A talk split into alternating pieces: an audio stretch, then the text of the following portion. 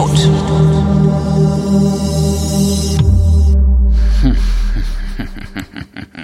Hier ist eine völlig neue Ausgabe der völlig neuartigen, geil urbanen, retrofuturistischen Unterhaltungsmatinee mit Tradition, die fast alle Fragen, die an fragen.vrind.de geschickt werden, vrindheitsgemäß, jedoch garantiert nicht zeitnah beantwortet. Hier ist die Vrindheit mit Alexandra Tobor.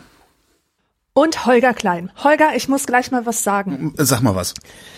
Wir sind ja gerade in der Besinnlichkeitsphase. Genau, gell? das, ist also mitten in der ähm, es- Adventszeit. Genau, also wir sind mitten im Advent und äh, wir haben jetzt gerade angefangen miteinander zu sprechen, Ja. als mich ein Schock traf. Denn normalerweise gehen wir vor der Sendung immer die Fragen durch. Ja. Und du sagst mir, welche Fragen anstehen, ich sage, wo die Kackfragen ist. Genau. Und jetzt müssen wir aus den Fragen so eine Art Schrottwichteln machen. Wir müssen schon, wir, oder? Du meinst, du meinst, sagen. du meinst, wenn du, wenn du sagst, dass eine, also wenn wir uns, meistens sind wir uns ja sogar einig, dass es Kackfragen sind. Ja, Äh, aber das heißt- heute müssen wir jede einzelne beantworten. Okay. sehr gut. Äh, nee, nicht sehr gut, aber wir. Ja, immer, das ist doch mal was, Ja, was das- anderes. Was das ist mal was anderes. Weihnachten mal anders.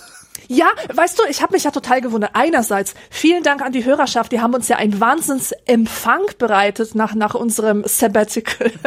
also das, das war ja wirklich der Hammer, was da in den Jo. Kommentaren an an äh, Ehrerbietung stattfand. Also es hat mich wirklich sehr gefreut. Aber einer hat sich beschwert, ähm, dass wir ein bisschen öde wären, weil wir halt nur diese nicht zeitnahen Fragen beantworten und wir Ja, sollten das so ein bisschen schaffeln, zeitnah mit nicht zeitnah. Ja, aber was will man denn machen? Das ist ja das Konzept der Sendung. Davon kann man ja nicht abweichen. Dann ist ja. das Ja, ist eben. Ja, fand ich auch. Deswegen soll dieser, diese Person sich jetzt gefälligst zufrieden geben Ja, mit, gehackt legen. mit, mit unserem Advents-Schrottwichtel-Konzept. Genau, vielleicht haben wir ja Glück und kommen so, so glatt durch. Wir, wir, wir werden sehen. Ähm, äh, fangen wir direkt an, ne? Was so Schrottwichteln geht los mit einer Frage von Martin. Martin fragt: Verhaltet ihr euch anders, wenn ihr wisst oder denkt, dass euch keiner sieht oder hört? Ja, aber selbstverständlich. Nee.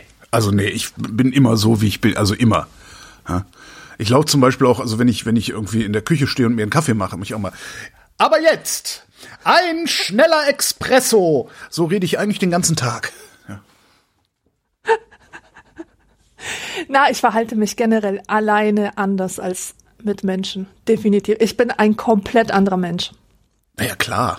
Also komplett anders sicherlich nicht, aber also ich meine, alleine was ich so vor mich hin brabbel, wenn ich alleine bin, das also dafür würden sie mich ab abholen kommen, wenn ich das in der Öffentlichkeit mache. Ich bin eigentlich nur am Heulen, wenn ich alleine bin. Also, Tränen laufen mir runter. Dann muss ich raus, Maske auf. Hey, Leute! Ja, ich meine, ich weiß, das ist jetzt ein bisschen drastisch ausgedrückt. Die In a Vorstellung, nutshell ist das mein Leben. die Vorstellung, dass du bei jeder Alltagsverrichtung heulst, finde ich großartig. Irgendwie so einen Kaffee machen. Hey, Zähne putzen.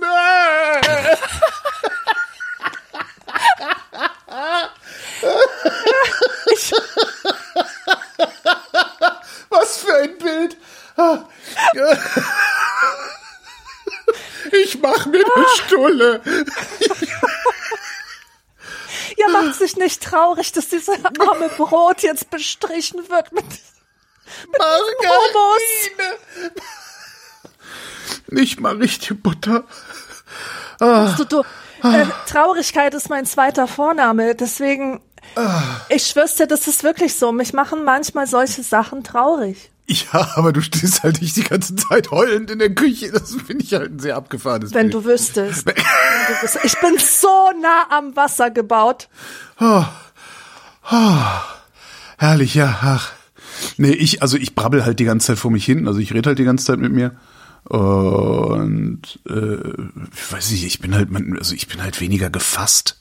Also wenn ich in der Öffentlichkeit bin, äh, gucke ich halt, dass ich nicht ständig irgendwelche Sachen umrenne und so. Und zu Hause ist mir das halt egal. Ja, ich bin zu Hause vollkommen uncharmant. Also ganz und gar nicht charmant. Wird mir oft gesagt, ah, du bist so charmant, du hast so einen Charme, bla bla bla. Äh, Weißt du, ich bin davon jedes Mal total geschockt, weil ich mich halt so nicht kenne. Ich bin einfach, also ich heul nicht nur, sondern ich lieg auch nur rum. Ich roll so von einer Seite zur anderen, heulend. Also meine. Ach komm, vergessen, vergessen wir Neue, neue Frage. Ich möchte nicht mehr drüber reden. Es Ja. ist schon hart genug, ist so sein zu deprimierend müssen. genug, genau. Ja. Ähm, das Bild nicht weg. Ich roll heulend rum. Ah. Charlotte schreibt, ich finde es weniger schlimm, wenn ein Antifaschist unprovoziert einen Nazi verkloppt, als wenn ein Nazi unprovoziert einen Flüchtling verkloppt. Ein Bekannter hat das als Doppelmoral bezeichnet. Ich sehe das nicht so, würde mich aber für eure Ansicht interessieren. Naja, der eine hat's verdient, der andere nicht. Also, Ja. Fertig. was gibt's denn da zu diskutieren? Ja, genau. So, der Flüchtling versteht auch garantiert eine andere Sprache, als eins auf die Fresse zu kriegen. Der Nazi versteht garantiert keine andere Sprache. Exakt. So einfach ist das. Ja. Martin So einfach fragt, ich wüsste gerne Folgendes. Warum wird bei Songtiteln jedes Wort immer groß geschrieben? Zum Beispiel All Night Long, also groß A, groß N, groß L oder Can You Feel the Love Tonight und so weiter. Danke im Voraus für eine fundierte Antwort. Das ist natürlich jetzt absolut dein Metier, Popkultur. Ja, das ist absolut mein Metier. Ähm, aber ich kann dir nicht sagen, warum das so ist. Und ich stelle auch fest, dass der Trend jetzt eigentlich zu großen Buchstaben geht. Also Caps Lock, alles groß geschrieben. Das machen besonders so Hipster-Bands gerne mal. Oder so Also so Elektro, an, an Kantereit. So. IBM-Sachen. Ach so, ich ja, das weiß ich jetzt nicht. Nein, nein, also ich meine jetzt so ähm, mo moderneres einfach. Musik von Leuten, die zwischen 20 und 25 sind. Also an den Mike Kantereit. Du, ich kenne die Band überhaupt Maus, nicht. Maus, Klaus, raus. Ach so, okay. Das ist eine, das ist eine Band mit unglaublich oberflächlichen Texten. äh, Warte mal, wo der Sänger, die, der Sänger hat halt eine total Sänger, geile Stimme. Und ich wollte gerade sagen, der hat dahinter doch so eine verstecken schöne, sich. tiefe Stimme. Das ist, Ja. Inhaltlich ist es eine Vollkatastrophe und verstecken sich aber hinter der Stimme, was super funktioniert, muss ich zugeben. Ja. ja, das ist ja bestimmt super für Leute, die, die Deutsch lernen, aber auf Niveau A1. Also die, die halt noch nichts verstehen, äh, aber von der Musik jetzt nicht so gestört werden wollen. Ja, Also von den Texten, Von den von Texten, Lyrics, ja, von genau, Lyrics genau, ja, ja, genau. Ja, es ist halt, ja, eben, das ist halt Hausmaus Klaus raus. Und das Schlimme ist halt eigentlich, also man, man, es ist, so ging mir das. Ich dachte auch so, ach, so eine ganz nette Band so. Und dann sagte halt eine Kollegin, ja, hör dir das mal genau an, das ist alles Hausmaus Klaus raus. Und seitdem kann ich das nicht mehr hören, ohne dass mir das auffällt. Aber, Ja, ja. weißt du, ich bin echt sowas von geschockt. Ähm, ich lerne ja Spanisch und ich lerne das ganz Sie. viel auch über, über Songtexte und äh, über Bands und höre mir ganz viel Musik Den ganzen an. Tag und Eroes del Silencio am Hören, ne? Eros del Silencio, mega geil, ja. Äh, nein, im, im Moment höre ich ganz viel Soda Stereo, die sind super, eine argentinische Band. Und ähm, Mecano, Was? Hi- Hijo, Hijo de la Luna. Sagt ihr das was? Oh Gott. Oh Gott, das, das ist auch so ein 80ern, oder? Ja, ja, das ist alles, das ist alles 80er Jahre Musik. Jedenfalls, was mir auffällt, ist, wie poetisch die Texte sind. Die sind nicht nur poetisch, die sind schräg, die sind originell, die sind kreativ. Und Ja. ich als Spanischlernende hab einfach ein Paradies von von geiler Musik, die Mhm. mir Spaß macht, die mir nicht nur auf musikalischer Ebene, sondern auf, auf lyrischer, textlicher, poetischer Ebene gefällt. Und wenn ich mir dann vorstelle, ich müsste jemandem Tipps geben, der Deutsch lernen möchte, welche deutschsprachige Musik würde ich ihm empfehlen? Ich glaube, ich würde vor Scham im Boden versinken, ähm, weil äh, mir, ich kenne keine einzige Band, wo ich sagen würde, da sind die Lyrics wirklich man kann sie vertreten oder sie sind nicht komplett peinlich oder cringe oder was Ja, weiß es gab ich. Schon so ein paar Sachen, ne? Also wir sind Helden hat sich, äh, wir sind Helden war wirklich, da, da musste man teilweise noch mal drüber nachdenken, was sie gesungen haben. Also was, was mich ja so unglaublich stört, ist halt so diese totale auf die zwölf Metaphernfreiheit. Ne? Ich gebe Gas, ich will Spaß. Da kann man überhaupt gar Ja. nichts reininterpretieren. Ne? Äh, Und das, genau und das sowas. gibt's heute halt wieder solche, solche, solche Musik auf Deutsch. Aber es gab, wir sind Helden. Ich fand Tokotronic hat, hat äh, phasenweise unglaublich ja, aber dieses Genöle wieder. ja, okay, das ist jetzt natürlich, ja, das stimmt. Dann würde mir tatsächlich nur Wir sind Helden einfallen, weil das war Genöle, aber in, in lustig.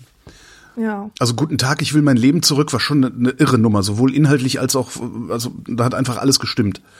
Das war tanzbar, das war irgendwie fröhlich äh, und eigentlich war das Thema aber äh, Bier ernst, also das ging.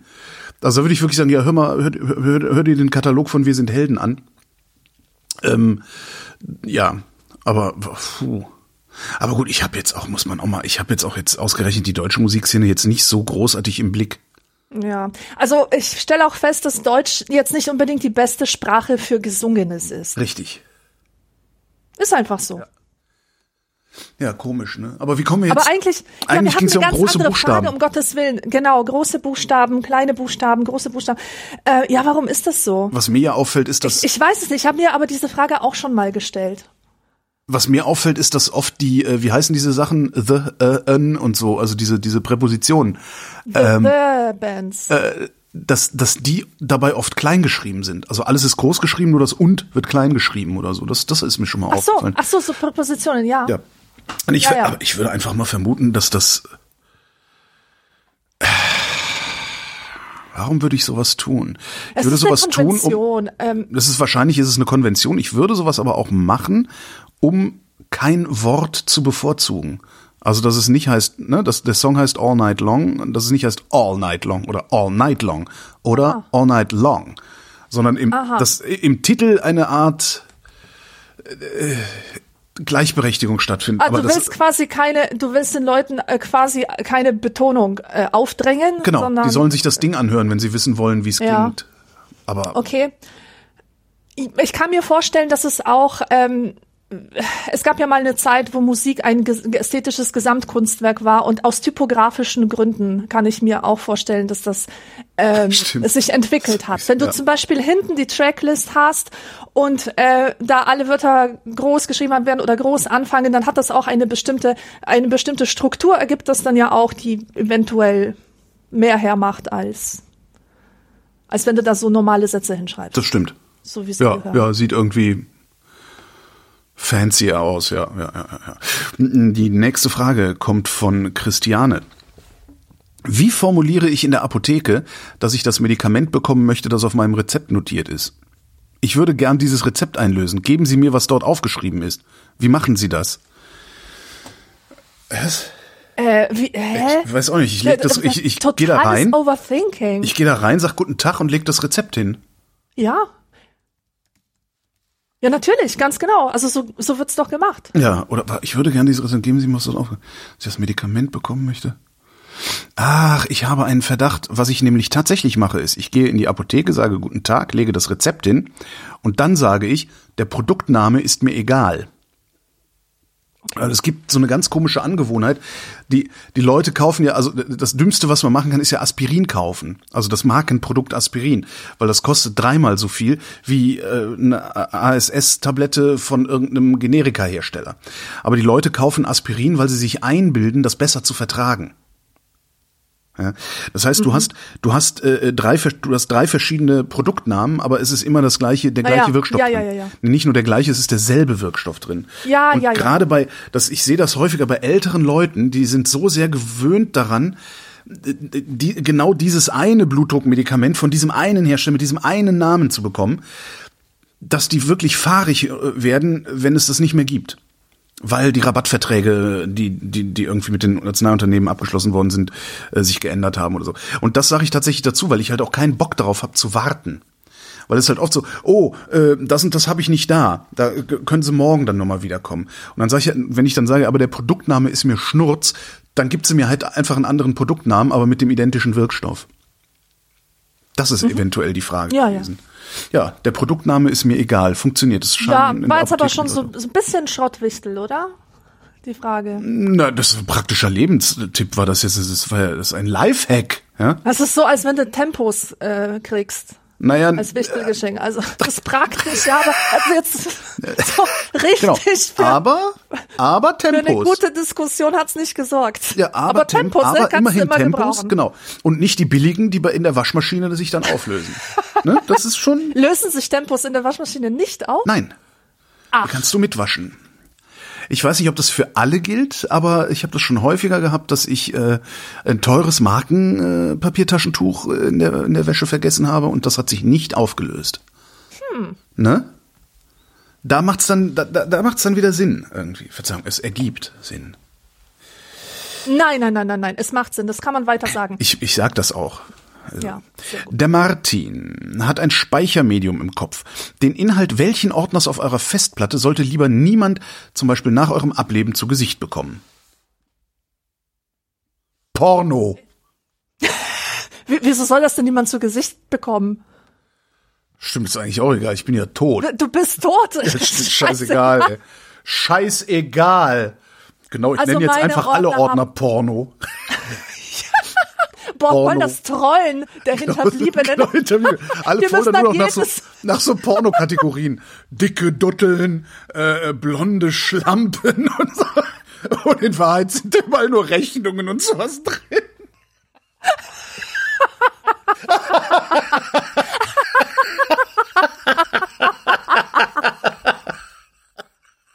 Das ist super geil.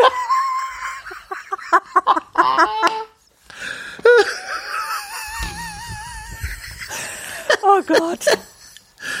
Ach, herrlich, herrlich, herrlich. Ah, Mann. So, so lustig war Weihnachten noch nie, jedenfalls während der ersten? Viertelstunde. äh, Mr. B fragt, wie habt ihr euch kennengelernt? Wir zwei. Äh, anscheinend, oh, haben wir das nicht schon hundertmal erzählt? Wir haben das schon hunderttausendmal erzählt. Ich mach's Haben wir schon hunderttausendmal erzählt? Kurz. Ja. Ganz kurz im Comicladen, im, im hinteren Teil des Genau. Comicladens. Und äh, da hat uns der Quitzi irgendwie hingelockt. Der Quitzi hat mich, der Quitzi hat quasi mich, genötigt. genau, Quitzi hat mich angeschrieben und hat gesagt, hier, das ist die Alexandra Turbo, die ist zu Gast bei uns, die macht irgendwie eine Lesung, die, die musste mal interviewen. So. Ja, dann und so ich war halt das. gemacht. Ja, so haben wir uns kennengelernt. Haben wir uns seitdem eigentlich, tausendmal haben erzählt. wir uns seitdem eigentlich noch mal gesehen? Ja doch, einmal Oh, bei, bei mir in der da Küche. gab es diese ominöse, dieser ominöse Abend in der Küche. Genau, es war genau, so genau. krass mit der Lilly. Genau, genau, Und wir genau. haben uns so die allerschlimmsten Sachen erzählt, die mich dazu bewogen haben und das live aufgenommen, Genau, weil wir wollten das eigentlich senden und dann am nächsten Tag, Hast als du ich gesagt, aus meinem weg, Wahn genau. aufgewacht bin und mir klar wurde, was ich da alles erzählt habe, was ich da alles von mir gegeben habe, habe ich dich gebeten, das alles zu löschen. Was ich, und was ich dummerweise wirklich gemacht habe, ich würde es, glaub, ich würde das, glaube ich, ja. gerne noch mal hören. Weil das halt auch acht Jahre her oder sowas, ne? Das ist super lange her. Ja. Ewig lange. Das ist, könnte, wird mich nicht überraschen, wenn es noch länger als acht Seitdem Jahre haben wir uns nie mehr gesehen. Ja, das stimmt. Das nächste Mal, wenn ich in Berlin bin, Ja, das sagst du immer. äh, Und jedes Mal, Das wenn ich, ich wenn ich, jedes. Mal, wenn ich, Ich an Augsburg vorbeikomme. ich habe das noch nie gesagt. Die nächste Frage kommt von Christiane. Oh, oh, ah. Erkaltete, weichgekochte Eier. Ich frage mich gerade, ob ich jemals ein wirklich erkaltetes, weichgekochtes Ei gegessen habe. Also bewusst. Also so, dass ich es gegessen hätte und mir gedacht hätte, hm, das ist weich und kalt. Ich glaube nicht. Ich schon. Und das ist ziemlich geil. Und zwar, wenn du dir, hast du schon mal so Soja-Eier gemacht? Also kochst Eier, weich gekochte Eier? Also jetzt das, das weiße Ei, das Eiweiß schon noch schon fest, aber das Eigelb äh, möglich, höchstens wachsweich, wenn nicht sogar noch ein bisschen flüssig. Ähm, kochst diese Eier, schälst die und dann äh, packst du in ein Glas mit äh, Sojasauce, äh, Mirin heißt das, glaube ich. Das ist sowas ähnliches wie, ähm, äh, sag schnell, so sowas ähnliches wie wie wie Sake, aber ohne Alkohol, also so so ein Reisdingsi. Äh, und am besten, wenn du hast, noch ähm, wie heißt das ausgekochte Bonito Flocken. Das heißt auf na egal, gibt's auch in Tütchen, ist dann so ein bisschen wie Instant Kaffee, aber dann hat man's halt. Also so eine Mischung aus Soja, äh, ähm, Reiswein und Fisch, so eine, eine, eine, eine eine Soße und da legst du die Eier ein für ein paar Stunden oder ein paar Tage. Also kann auch ohne weiteres zwei, drei Tage und dann zieht es so in dieses Ei rein. Und manchmal habe ich das Gefühl, dass das sehr weiche Eigelb dadurch auch noch mal ein bisschen fester wird. Und das mache ich mir dann hinterher auf meine Rahmen, also auf mein mein äh, Instant Nudelgericht, was ich mir hier zusammen koche. Sehr sehr geil. Erkaltete, weich gekochte Eier kann geil sein. Ja ja ja ja ja. Wir hatten bisher Glück mit den mit den Fragen, hatte ich habe ich irgendwie so ein bisschen das Gefühl. Aber gut, ist ja, Ja. ein bisschen. Machen wir weiter. Patrick fragt, habt ihr euch früher Plastikspielzeug am Kaugummiautomaten geholt? Was mochtet ihr am meisten? Boah, nee. Ich war ja so ein schrotthungriges Kind, aber so schrotthungrig, dass ich mir am Automaten was hole, war ich wirklich nie. Nee, am das waren ja wirklich die allerschlimmsten Sachen, Ja. die da drin waren. Ja, ja. Wir hatten ja das, will wir, wir hatten ja das Yps-Heft. Was, was, da brauchten wir nicht äh, an den Automaten. Ja.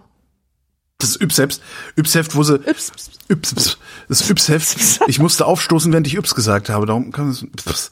Das, das Yps-Heft. Ähm, äh, ich, erinnerst du dich daran? Bist du alt genug, um dich ans Yps-Heft Ich zu bin erinnern? alt genug, ja, da war doch irgend so ein Vieh, das kariert war, gell? Und Ja, genau, das dieses war Känguru. nicht perspektivisch korrekt. Weil und das hat mich wahnsinnig gemacht. Echt? Oh Gott, ja, stimmt, damit kann, stimmt. Das war ist- einfach nur so ein Raster drauf geworden. Ja, genau. Und egal wie es sich bewegt hat, das Raster war immer irgendwie gleich. Genau. Aber ja, damit kannst du Autisten natürlich völlig fertig machen, ne? Krass.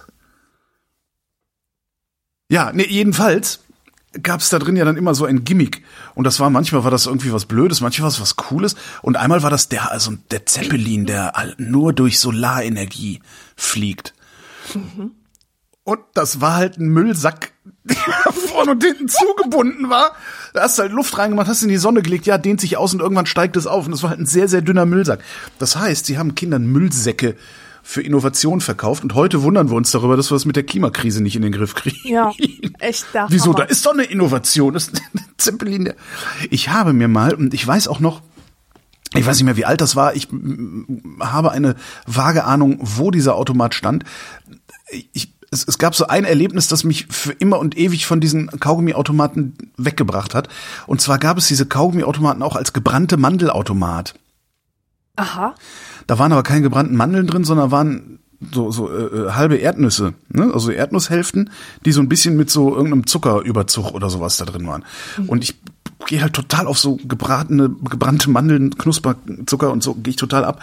Und dann habe ich mir mal an so einem Automaten habe ich mir mal so eine Handvoll von diesen Dingern gezogen, als Kind halt, ne?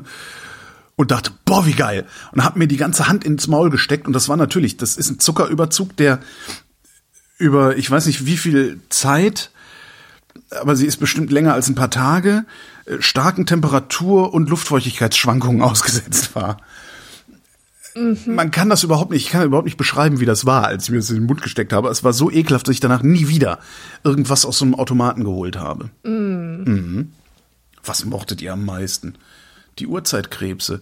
Dann gab's gab's mal ein Interview mit dem Typen, ich weiß der Chefredakteur von von Yps oder so, ist ein paar Jahre her, habe ich ein Interview mit dem Typen gelesen, ähm, der dann erzählt hat, äh, wie sie da die Gimmicks gemacht haben und so und meinte, er würde sich heute noch darüber, den, darüber wundern, dass die Nummer mit den Urzeitkrebsen funktioniert hätte, Ja. weil da hätten sie einfach zentnerweise Fischfutter gekauft und in kleine Tüten verpackt.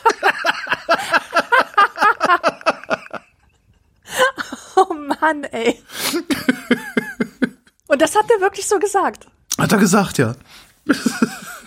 Wenn ich nicht faul wäre, würde ich das raussuchen, aber vielleicht äh, kann Ja, ich guck mal, Schatten, es ist, es ist einfach so geil, ey, mit der Fantasiebegabtheit von Kindern kann man so viel Schindluder treiben. Die Urzeitkrebse, ja. Wobei ich die nie hatte, weil ich, ich bin nie jemand gewesen, also nie so ein Kind gewesen, das sich um irgendwas kümmert. So Haustier und so wäre auch nichts für mich gewesen. Schon keine Urzeitkrebse. Frank schreibt, mir ist Folgendes passiert. Ich bin in einen ICE gestiegen. Erster Klasse, reservierter Sitzplatz. Natürlich erster Klasse, denn du bist Vrindheitshörer. Und mein Platz war bereits durch eine Frau, 55 bis 60, besetzt. Sie hatte keine Reservierung, weil es nicht ihr originaler Zug war. Es waren eine Reihe Plätze frei, jedoch laut Anzeige reserviert. Ich bat also die Frau höflich, das könnt ihr glauben oder nicht, sich doch umzusetzen, da ich meinen Platz, den ich mir ja auch ausgesucht hatte, gerne selbst nutzen wollte und keine Lust hatte, meinerseits vom Platz gejagt zu werden. Sie räumte den Platz. Ich wurde jedoch von ihr und einer anderen Frau, warum die sich einmischte, weiß ich nicht, als erstens unhöflich, zweitens frauenfeindlich, drittens typisch deutsch bezeichnet. Anmerkung, eine andere Reisende bekundete mir durch Lächeln und Nicken ihre stille Anteilnahme. Das war die Kurzfassung. Die Frage. Hatten Sie recht? Unhöflich natürlich nur in der Sache, nicht in der Ansprache. Tja, das ist ein Thema. Nein, Sie hatten Unrecht. Ja, natürlich. Äh, du bist ja auch deutsch. Also aus deiner deutschen Perspektive hatten sie tatsächlich Unrecht. Sie hatten, sie hatten aus meiner Bahnfahrerperspektive Unrecht. Das Problem ist nämlich, du steigst, du hast diesen Platz reserviert. Du steigst ein und setzt dich nicht auf deinen reservierten Platz. Dann verfällt die Reservierung nach 15 Minuten. So, jetzt sitzt da Püppi Bratarsch, ja, auf meinem Platz. Ich setz mich irgendwo anders hin, ne? Weil ist ja genug frei. Am nächsten Halt wird der Zug voll und der Typ, der meinen Platz reserviert hat, kommt und sagt, hier ist, habe ich reserviert, bitte gehen Sie woanders hin. Dann stehe ich auf, gehe zu Püppi und sage, Sie sitzen auf meinem Platz. Dann guckt Püppi kurz auf die Reservierungsanzeige und sagt, nein, sitze ich nicht. Der Platz ist frei. Ja. Und das ist der Grund, warum ich die Leute grundsätzlich von reservierten Plätzen wegschicke, selbst in absolut leeren Zügen. Ja. Also, Und ja, ich kann dir Dass nicht ich deutsch bin, merkst du daran, dass ich sage, entschuldigen Sie, ich fürchte, Sie sitzen auf meinem Platz. Und zwar in genau diesem Tonfall. Genau diese Satzmelodie, genau, ich wollte es gerade sagen. Ähm, ja, Püppi Breitarsch ist. Brat, Äh, Bratarsch. Bra- Püppi Breitarsch bin ich selber.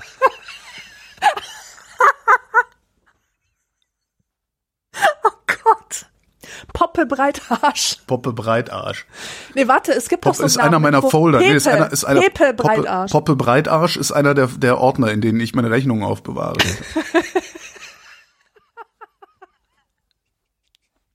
Oh Gott, ist- jetzt bin ich wieder am Heulen.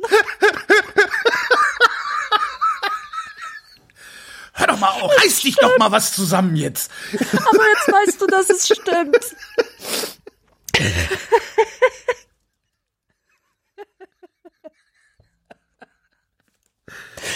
Ich nenne die Sendung, ich nenne die Sendung Poppe Breitarsch und dann gucken wir mal, ob das irgendwie als explicit geflaggt wird. Oh ja, das ist gut.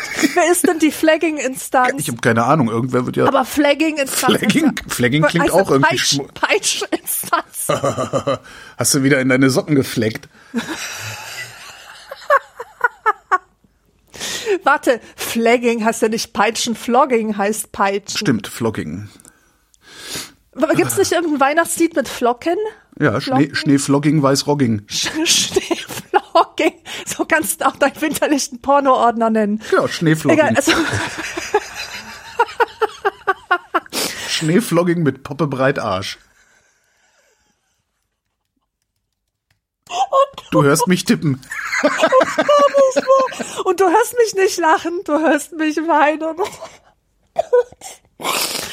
Ah, Ich muss jetzt, also danke, danke an Christiane für ihr Tempowichtel. Das kann ich jetzt tatsächlich gut einsetzen, um, um mir die Nase zu putzen und die Tränen auch hoffentlich in der richtigen Reihenfolge. Kennst du das? Du willst Taschentuch benutzen, erstmal reinrotzen, dann die Tränen weg. Nee, das ist mir noch nie passiert. wirklich. Ich muss immer aufpassen, wie ich die Reihenfolge. Ähm, Obwohl das bestimmt ganz, ganz interessant aussieht, auch so von außen, wenn du dir die Tränen trocknest und dann so einen Schleimfaden vom Auge wegziehst. Das ist bestimmt gar nicht. Einfach auch um Leute zu irritieren, die auf deinem Platz sitzen, den du lange reserviert hattest. Ja. Also, also um es nochmal zusammenzufassen. Ja, du hast vollkommen recht. Ja, es geht alles mit rechten Dingen zu. In Deutschland. Ich jedoch bin auf eine ganz bestimmte Art und Weise erzogen worden, die es mir von meinen Gefühlen her ein bisschen schwer macht, mir überhaupt eine Reservierung zu kaufen, weil ich dann weiß, dass ich jemanden gegebenenfalls von diesem Platz wegscheuchen muss. Ich muss sagen, das war früher, hatte ich das sehr stark und als ich dann äh, 40 wurde quasi und und es nicht mehr für mich so mega geil war, im Gang zu sitzen und auf diesem kleinen Treppchen, habe ich mir gedacht, leck mich am Arsch, jetzt reserviere ich.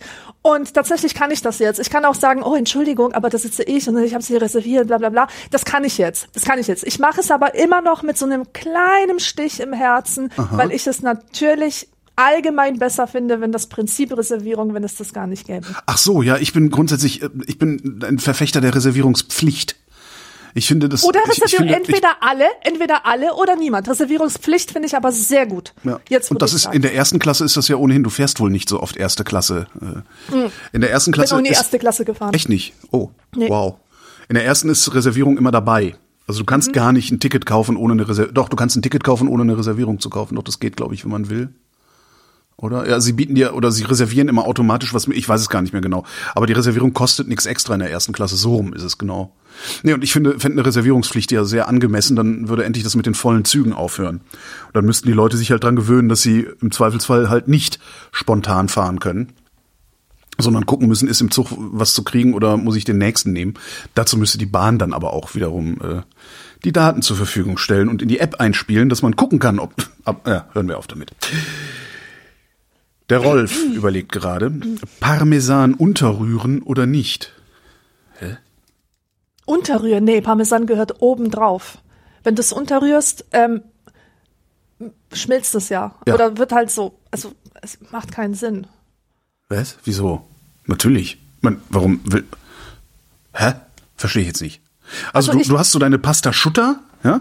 Um mal Pasta Schutter gesagt zu haben in der Sendung. Ja, Pasta Schutter, sehr schönes Wort. Kennst du?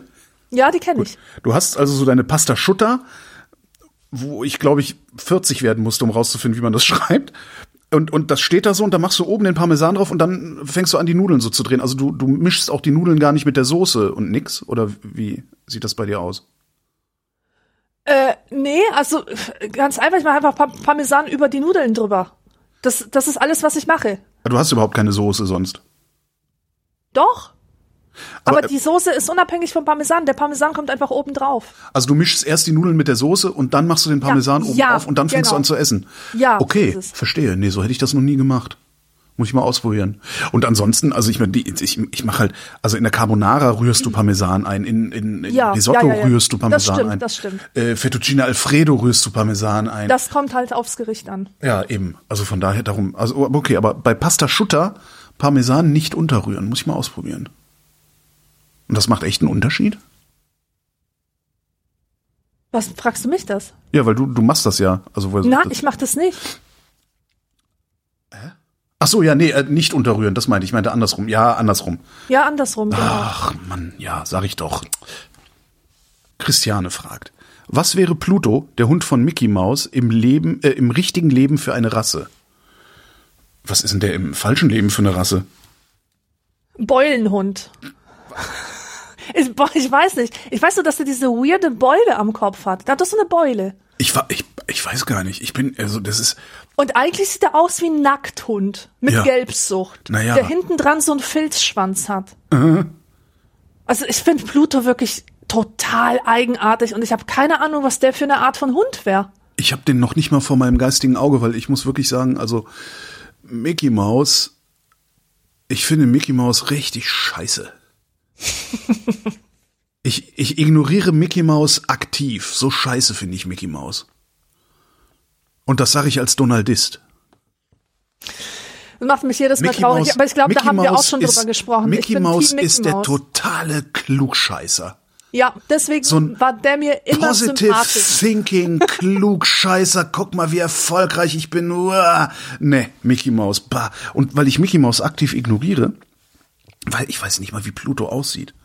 Pluto. Ist ja, das, das ist ja dem sein Hund, ne? Dem sein Hund.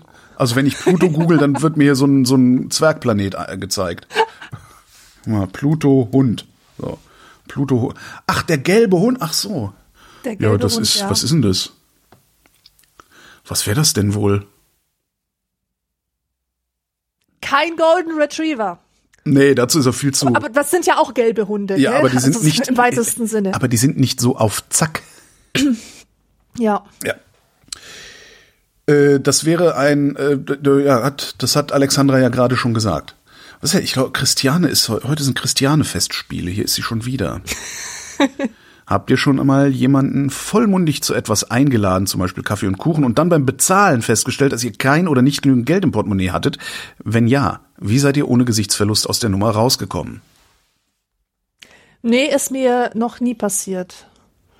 Und wenn es mir passieren würde, dann hätte ich, glaube ich, auch überhaupt kein Problem dazu zu stehen und zu sagen, mein Gott, wie dumm ich bin. Ne? Aber tatsächlich ist mir das gerade passiert, ich habe so wenig Geld dabei. Kannst du mir vielleicht ja, kann, was kannst leihen? Du mich oder vielleicht einladen. Ja. Kannst du mich vielleicht einladen? Und dann gehen wir halt nochmal irgendwann in zwei Wochen, dann lade ich dich wieder ein. Und ich bin mir sicher, dass die Art von Mensch, mit der ich dann essen gehe, damit nicht das geringste Problem haben würde. Exakt. Ja, genau, so ist das. Und wenn es jemand wäre, der dann irgendwie, äh, äh dann, dann, dann habe ich eigentlich den Beweis, dass der sofort durch den Shit-Filter gefiltert werden kann. Also, dass ich den eigentlich nicht brauche, oder? Äh, Also ich kann ja, mir niemanden ja. vorstellen, den ich kenne, mit dem ich essen gehe, der irgendwie komisch reagieren würde oder auf eine Art und Weise mit mir umgehen würde, dass, dass ich von Gesichtsverlust reden Nee, müsste. absolut nicht. Nee, nee, das stimmt, absolut nicht. Darüber hinaus, ich, das, das, das gibt's eigentlich nicht, dass ich nicht genug Geld dabei habe. Also ich, ich meine, spätestens seit, seit man überall mit seinem Telefon bezahlen Ja. kann, außer in deutschen, in 50 Prozent der deutschen äh, Gastronomiebetriebe. ähm, also weltweit überall, außer in der Hälfte der deutschen Gastronomiebetriebe. Selbst in meinem Bütchen kann ich mit, mit dem Handy bezahlen. Ähm, aber seitdem ist das Problem fast gar nicht mehr vorhanden. Also, und da ich sowieso wenn ich sage, ich lade dich zum Essen ein, dann gehe ich meistens auch irgendwo hin, wo du sowieso äh, mit Karte bezahlen kannst. Was auch ganz witzig ist. Weil die ganzen besseren gastronomischen Betriebe, die haben diese Möglichkeit. Hm, müsste man auch mal genauer untersuchen. Aber ja, nee. Interessant ist aber, dass ich das schon häufiger mal erlebt habe mit ein und derselben Person, die gesagt hat, ich zahle, lass uns essen gehen, ich zahle. Und dann saßen wir da und dann hat die Person gesagt, äh, ich habe mein Portemonnaie vergessen, kannst du vielleicht zahlen? Was völlig okay ist. Aber wenn das dreimal passiert, dann kann man da einen super Running Gag draus machen. Und das ist, das ist dreimal passiert. Sehr, sehr geil. So, na, hast du, zahlst du heute wieder? Ja. Frage von Martin. Die Frage bezieht sich auf Sendung 853. Wie beurteilt Holgi die an ihm im September 2018 durchgeführte Vasektomie rückwirkend? Ja, äh, soll ich beurteilen? Super Idee. Äh, ja, super Idee. Mach. Macht alle Vasektomie. Lasst euch alle sterilisieren. Und wenn ihr nicht sicher seid, ob ihr nicht vielleicht im hohen Alter doch noch Kinder auf die Welt bringen wollt, dann lasst euch halt ein bisschen Sperma einfrieren. Nächste Frage. Ui, eine lange. Das könnte jetzt, vielleicht ist das was zum Wichteln. Sie kommt von Nils. Hey, ihr beiden Wunderhübschen. Gerade Folge 855 gehört und jetzt muss ich euch beiden mal meine tiefste Sympathie ausdrücken. Soll ich weiterschleimen? Geht in meiner Frage auch so ein bisschen darum. Was ich auf jeden Fall loswerden will, ist an dich, Alexandra. Du bist mit dem Frust über das warme Wetter nicht allein. Ich glaube nicht mit Recht behaupten zu können, dass es mir damit so schlecht geht wie dir, aber über 30 Grad wird's widerlich. Nun zu meiner Frage, speziell an die Dame der Sendung. Leute, wenn ihr so lange Texte schreibt, normalerweise löschen wir die. Ja? Speziell an die Dame der Sendung. Eigenes Interesse, Kacksexismus, aber manche Dinge sind leider aufgrund ihrer Natur sexistisch, rede ich mir ein. Redest du dir ein, ja, mein Freund. Hin und wieder ergeht es mir mit Frauen, da der Kacksexismus in sexuellen Vorlieben, hin und wieder geht es mir mit Frauen so, dass ich sie auf eine völlig banale Art und, und oder Weise überwiegend körperlich anziehend finde und mir aber nie sicher bin, wie ich das zum Ausdruck bringen kann oder sozial darf. Die sich ergebende Frage, wie ist das eigentlich aus Sicht einer Frau? Und ja, ich bin mir bewusst, dass das unfair ist, eine Person herauszupicken, die nach einer exemplarischen Meinung zu fragen. Ich hoffe trotzdem etwas davon mitnehmen zu können. Mit sozial dürfen meine ich, w- genau, wie eine Konstrukt der Interaktion aussieht, damit es Alter, kannst du nicht einfach andere Frage in dem Kontext, wer sollte den ersten Schritt machen? Bla bla bla bla bla, unabhängig von Äußerlichkeit, mein Charakterzügen organisieren. Grüße aus Würzburg, bla bla bla bla bla. ähm, die Frage ist eigentlich, ist es okay, wenn ich einer Frau, mit der ich relativ wenig oder gar nichts zu tun habe, wenn ich die attraktiv finde, hinzugehen zu sagen, dass ich sie attraktiv finde? Und nein, das ist nicht okay, das ist übergriffig, du Arsch. Findest du echt? Ich find's überhaupt nicht übergriffig. Ich finde das übergriffig. Was soll denn das? Ich, äh, vor allen Dingen, wenn es ein Typ macht, wenn ein Typ zu dir kommt und sagt, hey, du hast schöne Augen, dann heißt das, ficken. Das ist alles nur eine Ja, Abwandlung von gut. ey, ficken. Was, das ist doch arm. Wenn's ein, wenn's ein fremder Mann macht, Ja. also so Steht völlig aus dem Nichts. Ach so, darum geht's. Warte ja, okay, bla bla bla bla geht- bla. Die Dame der Sendung ist, hin und wieder ergeht es mir mit Frauen so, dass ich auf völlig banale Art und Weise körperlich anziehend finde. Gut, Frauen. Ich meine, das ist doch, das kann man ja machen, aber wa- was, was hat das die denn zu interessieren? Was hat es mich zu interessieren, was du findest, wie ich aussehe? Oder Stimmt, ob du einen Steifen kriegst, wenn du mich siehst. Ja. Was hat mich das zu interessieren? Stimmt, vor Wer allem, glaubst was du, dass du bist, dass es mich interessiert? Was, was, was soll das? Ja, ja, das ist ja auch das Interessante. Was glaubt der denn? Was er da gerade macht. Ja, genau. Was glaubst du, was, Was, du da gerade machst? was Du zwingst kriegt er mich- davon? Genau. Das ist nicht, du machst mir kein Angebot, irgendein, über eine, eine Information nachzudenken. Es ist nicht ein Podcast. Hier lad's dir runter. Wenn es dir nicht gefällt, lad's dir nie wieder runter. Sondern du zwingst mich, eine Botschaft zu verarbeiten. Und Ja. dann hast du noch nicht mal den Mumm, mir zu sagen, wie du die Botschaft eigentlich meinst. Weil ich finde dich körperlich attraktiv heißt, ich will, dass du mich flachlegst. Nix anderes heißt das. Entschuldigung, da reg ich, könnte ich mich den ganzen Tag drüber aufregen über sowas. Das ist wie diese ganzen Grabscher. Es gibt so Männer, die grundsätzlich Frauen anpacken. Ist dir das mal aufgefallen? Ähm, Vielleicht so ein Medienphänomen. weil, also ich werde ja total gerne angefasst. Echt? Ja, ja, ich bin, ich bin so touchy-feely-Typ. Also wenn mich jemand so anfasst, so einfach nur so kurz am Arm oder ich mache das auch selber bei Leuten. Ähm, Du, das ist jetzt dass, Ironie, dass ich ne? sie einfach kurz, nein, nein, dass ich sie Okay. kurz am Arm anfasse oder so, so Kunden oder sowas. Ich mache das ganz, ga- ganz automatisch und ich mag auch Kulturen, in denen das gemacht wird. Irgendwie gibt mir das ein wohliges Gefühl. Aber so ein Anfassen, also so einfach so ein Ich sehe dich anfassen, weißt du, was Ja. einfach nur den Blick so ein bisschen verstärkt, Ja. finde ich, ähm, finde ich sehr schön und also das ist nicht sexuell. Echt, du fasst Kunden Art- an, wenn du mit denen redest. Weißt, weißt du, dass man im Interview, Manche- im Interviewseminar, Manche provozieren mich dazu. Also die haben es nicht anders gewollt. Genau, Nein, die- so das- meine, so meine das ich das zieht ja nicht. sich so an. Nein, es, manche Leute haben einfach so eine liebe Ausstrahlung, dass ich das Bedürfnis habe, die anzufassen. Was du da machst, ist, was du da machst, ist natürlich, du durchbrichst deren letzte Barriere, ne?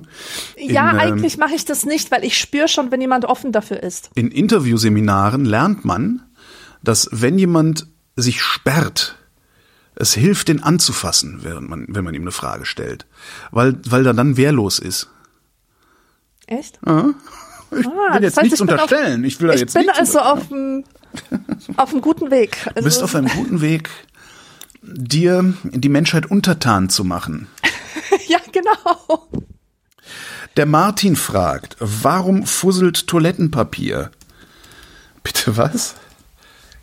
Bei dir fusselt Toilettenpapier, bei deiner Mutter vielleicht. Bei deiner mir Mutter fusselt fusselt- Klopapier nicht. Ja. bei mir fusselt bei deiner Klopapier Mutter auch nicht. Fusselt's. Deine Mutter fusselt. bester, bester deine Mutterspruch aller Zeiten. Kommt von der Lilly. Wir sitzen da so, äh, sie hat irgendwie einen Kuchen gemacht und irgendwer sagt, das ist ein bisschen trocken. Und sie sagt, deine Mutter ist trocken.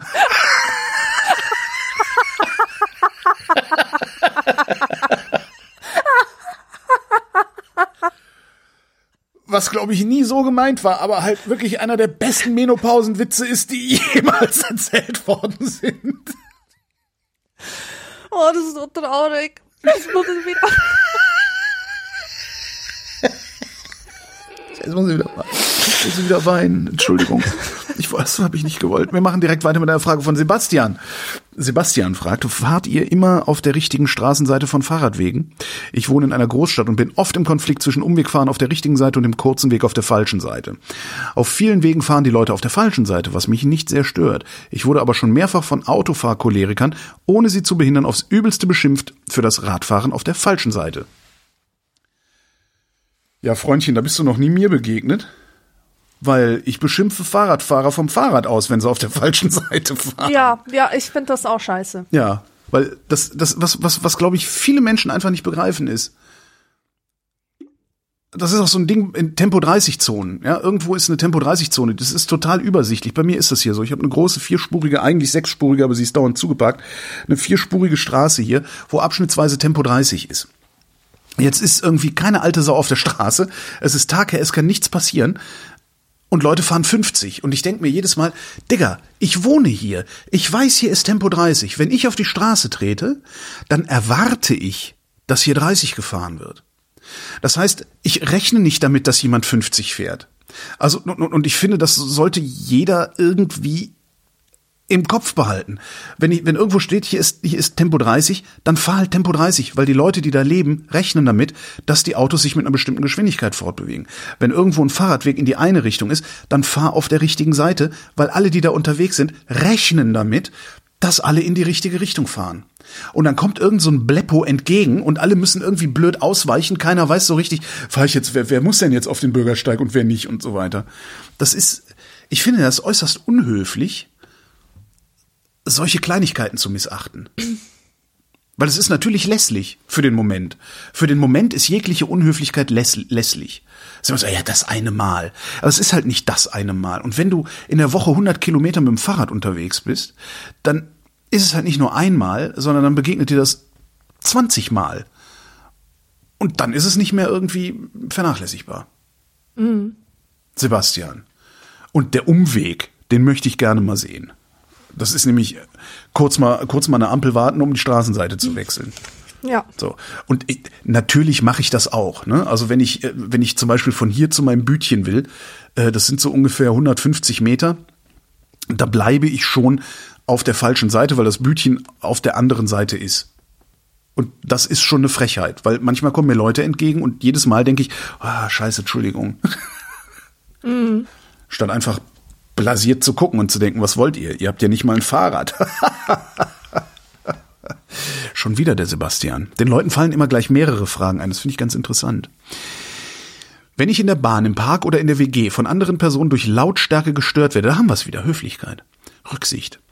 Die andere Person ein ähnlich lautstarkes Verhalten meinerseits aber nicht als störend wahrnehmen würde, bin ich dann zu empfindlich oder eher zu rücksichtslos? Wo zieht man da eine Grenze? Hm, ja, das ist schwierig. Das ist schwierig, weil manche Leute fühlen sich ja wirklich schon von, von so Telefongeräuschen gestört oder so von ganz normalen Daseinsgeräuschen. Also ich zum Beispiel. Ja, ich auch. ähm, also wenn es nach mir ginge, wäre es immer absolut still. Ja, aber also es wäre mir auch lieber. aber ich finde, wenn jemand am Nachbartisch sich in Zimmerlautstärke unterhält und es wirklich Zimmerlautstärke ist, da habe ich da kein Problem mit. Ich, es fängt, ja, bei mir fängt es also immer an, ein Problem zu werden, wenn mich jemand durch Lautstärke zwingt, seine Informationen zu verarbeiten. Ja, genau. Genau. Und ähm, es ist, es ist irgendwie auch, also ich kann, ich weiß, dass es absolut unangebracht ist, jemanden verbieten zu wollen, einfach zu leben. Ich meine, ich lebe ja auch, ich produziere ja auch Geräusch, ja, aber, aber es gibt einfach gewisse Regeln, die sind einzuhalten und dazu gehört, nach 22 Uhr hältst du die Fresse und da dröhnt auch kein lauter Fernseher mehr. Find, find ich jetzt, ja? Also ja. wenn ich nach 22 Uhr einfach Ruhe habe und, und keine Partys stattfinden, dann bin ich eigentlich zufrieden. Und es ist halt auch, es ist halt keine Einschränkung der Freiheit. Also jedenfalls keine, die, die in irgendeiner Form äh, uns zu einer unfreien Gesellschaft machen würde. Das finde ich halt auch immer so dieses. Es, es, es, es schwingt halt sehr oft mit, wenn Menschen sich darüber beschweren, dass irgendwie äh, ab irgendeiner Zeit Ruhe herrschen soll. Da schwingt halt immer so, so mit, dass, dass, dass man ja kurz davor steht, in, in den Autoritarismus abzugleiten. Das, ja, das, das nervt. Quatsch. Ja, klar ist das Quatsch. Was ich andererseits auch wieder schade finde, ist, es ist so, ähm, bei mir sind jetzt hier so in diesem, in diesem Häuserriegel, in dem ich wohne, sind jetzt schon mehrere junge Leute eingezogen, so 18 bis 22, sag ich mal. Und der eine hatte Geburtstag und dann haben die im Sommer hinten im Garten bei uns eine Riesenparty gemacht. Und das ging richtig hoch her, richtig laut und so. Und ich kam so um halb zwölf nach Hause und dachte, boah, scheiße, was ist denn hier los? Und da waren halt einfach mal 40, 40 junge Leute am Feiern wie blöde. Und ich habe halt gedacht, oh krass, okay, dann muss ich halt mit Ohrstöpseln schlafen oder das Fenster zulassen. Aber geil, dass hier endlich mal wieder gefeiert wird. Die Nachbarn haben halt die Bullen gerufen. Ui. Und das fand ich halt, das finde ich dann auf der anderen Seite wieder wirklich arm. Und hier hingen halt tagelang auch Zettel in den Hausfluren. Hier Leute, ich habe Geburtstag, wenn's was lauter wird, schuldigt, am besten kommt ihr einfach vorbei, dann kriegt ihr ein Bier ab. Mhm. Und trotzdem machen die halt Stress und, und die, die eine Nachbarsfrau hat noch behauptet, einer der Gäste hätte in die, ins Blumenbeet geschissen. Wenn ich sowas, oh. also das ist halt Quark. Also das hat der nicht. Niemand scheißt ins Blumenbeet. Sowas passiert nicht. Und das, ja, da, da finde ich es dann wieder. Und da ist natürlich dann die Frage, wo ist die Grenze? Gar nicht schlecht. Aber ich finde, wenn du es mit Ankündigung hast, wenn du sagst, in drei Tagen oder in einer Woche könnte es hier was lauter werden. Und der hat sogar so, so, so einen Zettel hingehängt und da hingen dann so, so äh, Pickup, weißt du, diese Keksriegel-Ding sie. Ja. Hingen ja. da so dran, dass sich jeder noch eins nehmen kann. Das fand ich eigentlich eine schöne Idee. und ich bin halt nach hinten, hab gesagt, war auch sehr schön. Und die ganzen jungen Leute da, dann bin ich zu einem hin, hab gesagt, Nabend. Dann nahm der Haltung an. Ich, was ist denn hier los? Äh, der, der äh, Dingens, der hat Geburtstag. Und Ich, aha. Ähm, habe auf die Uhr geguckt, glaube ich, noch und gesagt, wo kriege ich denn hier ein Bier? und dann hat er, hat er die Schultern wieder runtergenommen. Das fand ich sehr schön. Manchmal muss man halt auch mit seinem Alter spielen. Mhm. Mm, naja. Schon wieder Sebastian. Sebastian fragt mich, kannst du irgendwann mal ein Late Line Black Stories Anrufsendungsrevival machen? Ja, kann ich, mach ich aber nicht. Schon wieder Sebastian. Frage an Alexandra. Er ist ein bisschen lästig, ne? Wird ein bisschen lästig. Aber gut, vielleicht ist er ist orientierungslos. Wir müssen da ja auch wohlwollend sein. Frage an Alexandra. Wie hat sich das Lesen eines Buches für dich verändert, nachdem du dein erstes eigenes Buch geschrieben hast? Oh, das ist eine gute Frage. Das Lesen eines Buches, also das Lesen von Büchern allgemein. Ja, vermute ich, ja. Also hast, hat, hat sich dein Leseverhalten geändert? Mein Radiohörverhalten hat sich geändert, als ich selber angefangen habe, beim Radio zu arbeiten. Mein Se Fernsehserien-Guckverhalten hat sich geändert, als ich angefangen habe, beim Fernsehen zu arbeiten. Ja, das ist interessant. Äh, ich glaube, ich habe weniger, also ich, ich habe, glaube ich, meine Fähigkeit verloren, wirklich einzutauchen in eine Geschichte und mich von ihr mitreißen zu lassen. Exakt. Ich bin nämlich immer dabei, wie ist das aufgebaut, welche Tricks werden benutzt, wie beschreibt er das, welche Gefühle löst das in mir aus. Also das Handwerkliche, der Fokus ist extrem auf das Handwerkliche gelenkt. Ja. Und ich lese jedes Buch analytisch. Ich bin quasi nicht mehr in der Lage, das so als reine ästhetische Erfahrung ähm, herzunehmen. Und ich denke immer, ho, oh, das ist, das hat er gut gemacht. Ja. Wo, wo kann ich mir was abschauen? Was, was ist nicht gelungen und warum hat es nicht funktioniert? Ich weiß aber, nicht, ich würde aber nicht sagen, dass das meinen Lesegenuss schmälert. Ganz im Gegenteil. Weil ich lese gerne so. Ich lese gerne analytisch eigentlich. Ist eine andere ähm, Art von Genuss, ne? Aber geht mir, es geht das mir, ist eine exakt, andere Art von es geht Genuss, mir genauso. Ich, äh, ich gucke irgendeinen Film oder eine Serie und denke darüber nach, oh, da hinten an der Bildgrenze, da habt ihr geschlampt. Ähm, da hättet ihr die Straße noch absperren müssen oder sowas. Ähm, ich höre irgendwie Radio und ich, ja, ich, absolut, ich, komplett analytisch. Das ist manchmal sehr lustig. Manchmal finde ich das aber auch sehr, sehr anstrengend, weil sehr oft Fehler passieren, die unnötig wären von denen ich aber weiß, warum sie passieren. Und äh, in mehr als 99 Prozent aller Fälle lautet die Antwort, weil nicht genügend Geld da ist. Mhm. Und das ist halt schade. Die meisten Fehler in den Medien passieren, weil nicht genügend Geld da ist, um genug Personal zu beschäftigen, um ja. Strukturen vorzuhalten, die Fehler vermeiden. Das ist so, das, was mich sehr oft frustriert. Aber sonst ist es eigentlich ganz, ja, ganz spannend, weil eine gute Geschichte bleibt ja eine gute Geschichte trotz alledem. Ne? Ja, ich würde sagen, was mich viel mehr geprägt hat, weil das die, äh, war die Arbeit in der Buchhandlung, die hat mir nämlich komplett alle Freude am Lesen genommen. Ach. Und zwar, und zwar einfach nur durch den Einblick in diese absolut ekelhafte Marketingmaschinerie. Ähm, dass die Titel ständig einander kopieren, dass die Ästhetik eines gut laufenden Buches immer und immer wieder wiederholt wird und dass jedes Jahr die gleichen Titel erscheinen, einfach nur von, von einem anderen Autor, aber dieselben Themen. Ähm, repräsentiert werden quasi.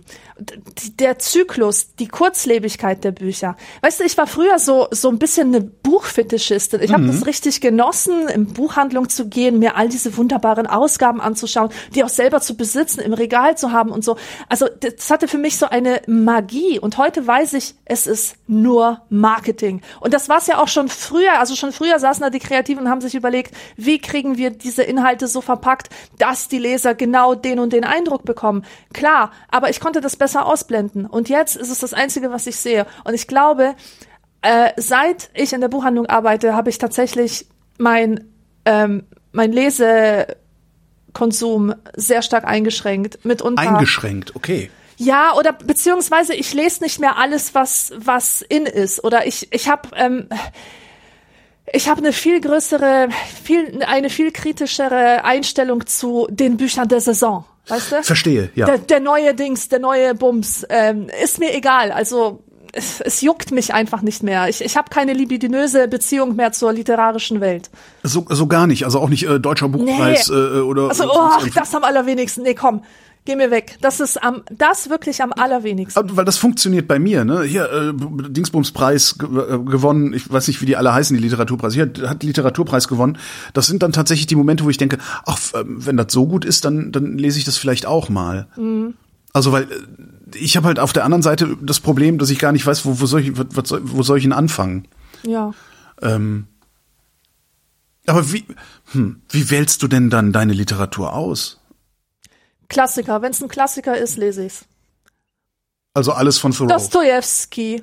Von Dostojewski. Schon wieder. Da hat man, ja, aber ist ja irgendwann hat man den halt gelesen. Ja, irgendwann hat man den gelesen. Ich habe ihn noch nicht, also nicht komplett gelesen. Ähm, Oscar Wilde, äh, Virginia Woolf. Mein Gott, es gibt so viele gute Autorinnen und Autoren, die man noch nicht gelesen hat. Und das ist wirklich gut. Und ich, Stefan Zweig, Stefan Oh ja. Zweig. Ich muss mal hier gerade sagen, äh, ich habe das gestern zufällig in einer neuen Aufnahme von Anekdotisch Evident habe ich das äh, nochmal angebracht, aber ich sag's auch hier in der Vrindheit. Es gibt einen äh, Roman, äh, ein Romanfragment von Stefan Zweig, heißt Rausch der Verwandlung, postmortem erschienen.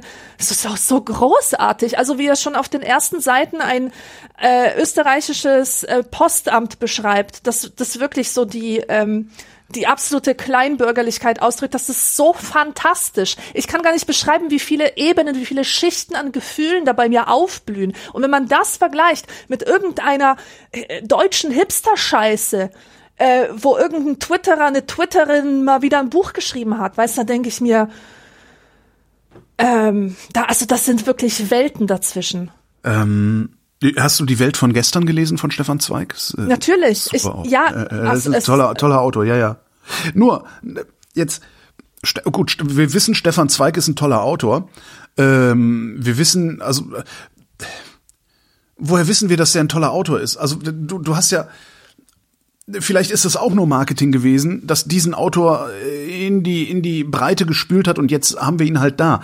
Das heißt, das was heute das Marketing macht, könnte ja genauso gute Autoren in die Breite spülen. Also wo, Ja, weißt, verstehst du mein, mein Problem? Also woran erkenne ich, dass ich da was Gutes habe, was nicht? Ja, ja, ja, ja. Und es kann halt auch Ich- schiefgehen. du, Ich weiß, hast du Gabriele Tergit gelesen?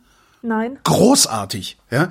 Die, die ist, die, die war ewig verschollen. Ähm, die, die, die, die beschreibt halt das, das Ende, im Grunde das Ende des Bürgertums, äh, wie es die Weimarer Republik noch kannte. Ja. Ähm, gibt ein Buch, das heißt Käsebier erobert den Kurfürstendamm. Das ist eine Medienkritik äh, in den 30er Jahren. Ähm, und das andere, was ich von ihr gelesen habe, hieß Jetzt kriege ich es nicht raus. Oh, boah, ist das peinlich.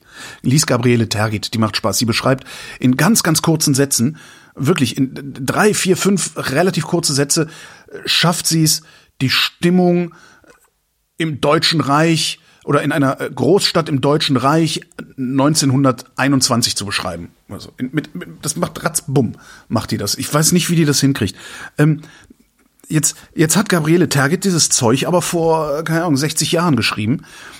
Und das ist halt nicht durch den Marketingfilter irgendwie gekommen. Aber ich hätte es vielleicht trotzdem vor 30 Jahren schon gelesen. Und ich, woran erkenne ich denn ein gutes Buch von heute?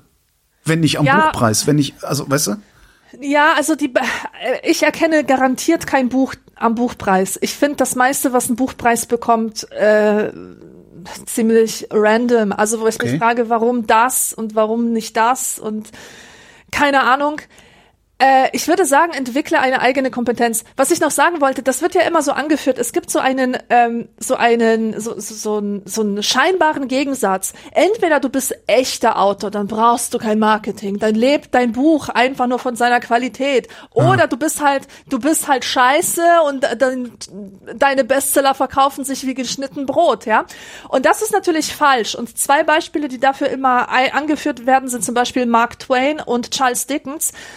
Beide Literatur von höchster Qualität, aber beide waren sie auch Marketing-Experten und die wussten genau, wie sie ihr Zeug unter die Leute kriegen. Und die hatten richtig ein Händchen dafür und die haben das auch forciert. Also die, die wollten tatsächlich auch von möglichst vielen Leuten gelesen werden. Das ist, per, per se ist das kein Gegensatz. Du kannst natürlich tolles Marketing haben, das auch zur Qualität deines Buches passt. Nur in der heutigen Zeit gibt es sehr viel Marketing, das einfach nur leeres Blabla ist. Ja. Nichts als Schein. Also das äh, ist ja Wahnsinn, dass das die Verlage schon überlegen, wie viele äh, Millionen verkaufter Exemplare das und das Buch haben wird und das schon in die Vorschau drucken, bevor das Buch noch überhaupt äh, entstanden ist.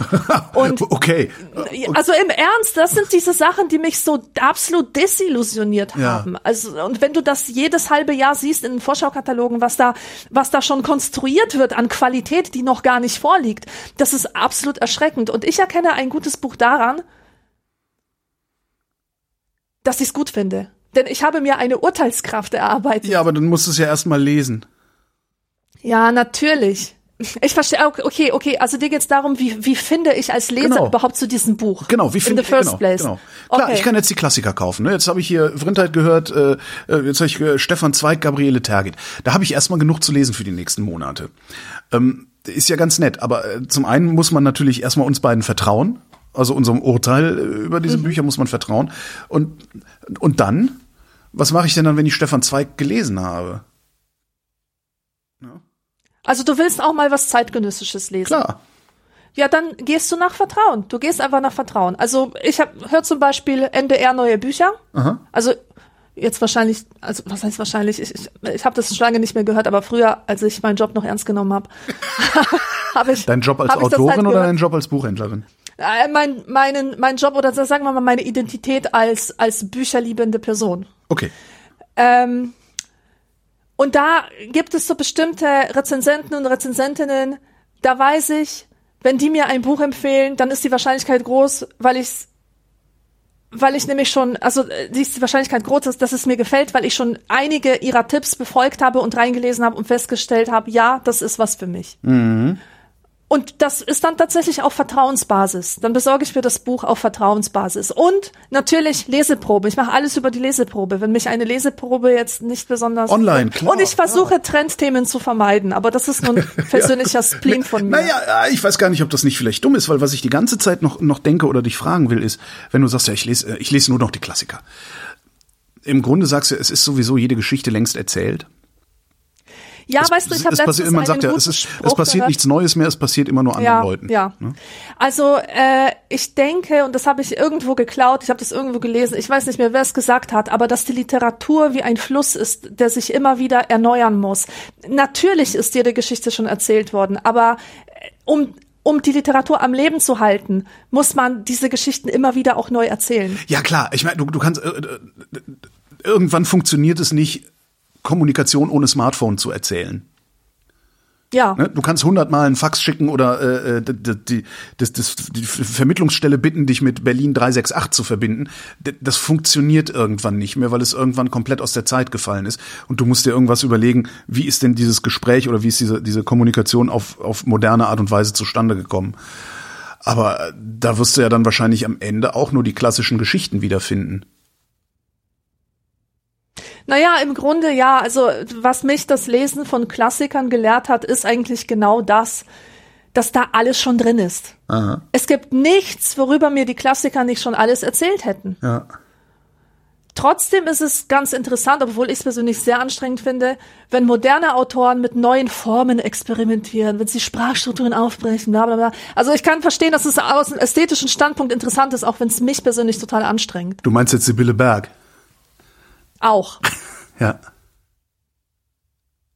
Also alles, was solche Artikel dann äh, hervorruft, wie ähm, wo fängt Literatur an? Wo endet sie? Also das sind schon Sachen, wenn, wenn diese Diskussion aufkommt, dann weiß ich schon, dass ich es nicht lesen muss. Verstehe. Der große Twitter-Roman, bestehend nur aus Große 140 Twitter-Roman, das gibt's nicht. Das gibt's nicht. Gibt's das? das gibt, äh, doch, das gibt's Hör mal, natürlich. natürlich gibt's das. Nee, sowas, das ist auch nicht.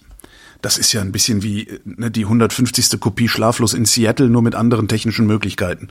Ja. Gab's da Schlaflos in Seattle, SMS äh, bei Nacht oder so ähnlich gab's dann noch? SM, ja, ja, ja Ich- genau. also ne, ja. so fe fehlgelaufene Kommunikation, die aber dann irgendwie zum Glück fühl führt. Ja. Da gibt's mit Sicherheit auch von Dostojewski oder irgendwem anders. Ja.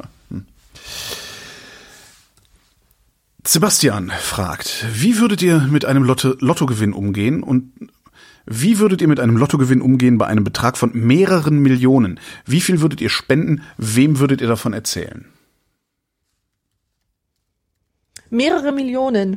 Ja, Also ich würde für mich behalten, wirklich genau so viel, wie ein Mensch zum Glück braucht. wie viel ist das? Eine Million. Steuerfrei. Ja. Okay. Also die Million würde ich mir einfach nicht nehmen lassen. Und alles andere würde ich irgendwo reinstecken. Also nicht in mich, sondern tatsächlich in eine Sache, die Gutes tut. Und wem würdest du davon erzählen? Niemandem. Ja, exakt.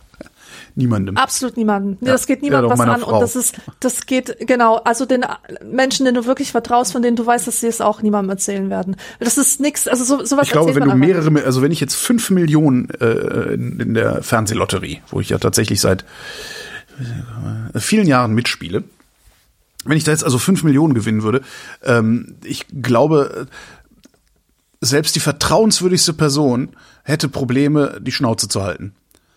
Weil, ich meine, ne, ey, der Holger hat fünf Millionen gewonnen, das ist so sensationell. Das zu versch also das ist unglaublich schwer, glaube ich. Äh, Von daher würde ich wahrscheinlich wirklich nur meinen engsten Angehörigen davon Ja. erzählen und eventuell sogar nur dosiert und sagen, ich habe eine Million gewonnen und nicht fünf oder sowas. Das glaube ich würde ich schon machen. Ja, und sonst würde ich äh, ja ein, ein, ein Grundstück, ein Haus drauf und äh, eine Million steuerfrei ist gut, ja. Und den Rest mal gucken. Das wäre eigentlich, das stell, ich stelle mir das sehr schwer vor. Wahrscheinlich würde ich alles behalten und verjubeln, ähm, weil ich ein Arschloch bin, aber man kann ja mal Gedankenexperimente machen. Wohin würdest du die Kohle geben? Das ist schwer, glaube ich. Das Weil es sehr ist halt nicht schwer. genug, du bist halt, du bist halt nicht Elno Mux äh, mit, mit, was weiß ich, für 40 Milliarden äh, irgendein dämliches äh, Webkommunikationsding sie kaufen kann. Also, weil wenn du 40 Milliarden hast, damit kannst du ordentlich was anstellen. Mit 40 Milliarden kannst du sagen, okay, ich beende jetzt Analphabetismus. Oder äh, ich sorge dafür, dass jeder eine Grippeimpfung oder Polio oder sonst was kriegt. so. Ne? Also Bill Gates Foundation, solche Sachen. Ähm, aber sagen wir mal, du gewinnst irgendwie zwei Millionen oder drei Millionen. Eine behältst dann hast du eine Million oder zwei übrig. Was, was machst du damit? Ja, man muss halt etwas finden, was mit den eigenen Werten und Überzeugungen zusammenpasst. Ähm, Optimalerweise eine Organisation unterstützen, zu der bereits eine Bindung vorliegt. Also weiß ich, eine Bekannte von mir zum Beispiel, die kennt jemanden, der ein Waisenhaus im Nordirak und ja. Also die, die hätte, die würde dann das Geld auf jeden Fall da reinstecken. Ich habe sowas leider nicht, aber wenn ich sowas hätte, dann würde ich das machen. Also eher sowas, sowas Humanitäres, nichts Politisches. Also weil, Nichts Politisches, Okay. was Humanitäres, ja. weil ich habe gerade so gedacht, also angenommen, ich, ich gewinne fünf Millionen, baue mir ein Haus, behalte eine Million für mich selbst, bleiben, sagen wir mal, drei übrig, vielleicht sogar ein bisschen mehr. Das ist schon genug Geld, um eine Stiftung zu gründen mit einem ganz bestimmten Zweck. Ja, das stimmt. Das fände ich ja auch mal interessant. Zum Beispiel eine Stiftung, die dafür sorgt, dass Ärzte in Schwangerschaftsabbrüchen ausgebildet werden. Oh ja. Sowas. Das ist, gehört nicht zur, zur, zur medizinischen, also zur Arztausbildung dazu. Also solche Sachen fände ich ja auch mal interessant. Einerseits. Andererseits ist es halt auch wieder scheiße, weil es gibt genug Leute, die finden Schwangerschaftsabbrüche Brüche sch schlecht. Die wollen das verboten sehen. Ich halte das für falsch, aber ist das, äh, weißt du, weil du machst dann Politik mit dem vielen Geld, das du hast. Und irgendwie dein Nachbar, der Schwangerschaftsabbrüche ganz schlimm findet, äh, der hat nicht das Geld, sich, sich Ja, ja, ich verstehe. Also Das dann wird's ja eben ungerecht, ja. das ist echt schwer. Echt schwer. Oder vielleicht eine Stiftung, die es schafft, alle Stimmen hörbar zu machen. Außer die Idioten. Weil dafür gibt's ja Twitter. Jetzt, ich finde das eine sehr interessante Frage. Äh, noch viel interessanter finde ich, oder noch viel mehr denke ich darüber nach, warum ich denn nicht endlich einfach, weißt du, ich, meine, ich hätte halt die Rente durch mit einer Million. Das wäre geil. Sebastian fragt, habt ihr schon mal etwas auf eBay Kleinanzeigen gekauft oder verkauft? Natürlich. Was? Äh, eine Tastatur für ein Mädchen aus Afghanistan. Aha. Ähm, lass mich überlegen. Eine Europalette habe ich verkauft, also für umsonst. Also, Eine also so, Europalette? äh, für, für Also- Ab Abholer. Okay. Aber Europaletten Ähm. sind doch eigentlich begehrt. Also das ist doch eigentlich ein, ein, ein Handelsgut. Äh, ist recht. Ja, aber wenn, wenn das ganz schnell loswerden Ja, wird, stimmt, ist ja. halt nervig. Ähm,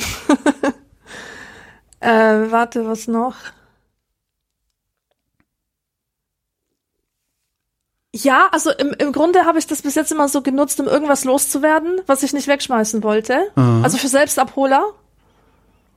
Ja, selber gekauft tatsächlich nicht so oft, au außer der besagten Tastatur. Und noch irgendein Nippes, den ich brauchte für jemand anderen. Verkauft habe ich da wirklich noch gar nichts. Nee.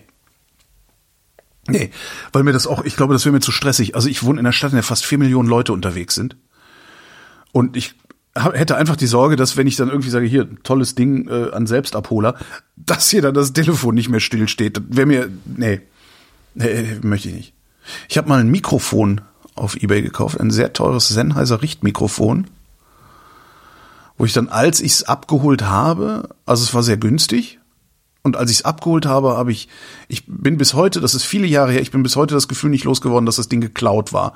Weil die Wohnung, in der ich das abgeholt habe, die hatte überhaupt nichts mit Mikrofonierung. Also du kommst ja irgendwo hin und siehst so eine Wohnung und die passt halt überhaupt nicht zu dem Gegenstand, der da gehandelt wird. Also ich vermute mal, dass das geklaut war. Und ein Fahrrad habe ich da mal gekauft sogar. Ein Mountainbike. Mhm. Ein sehr schönes. Das heute noch fährt.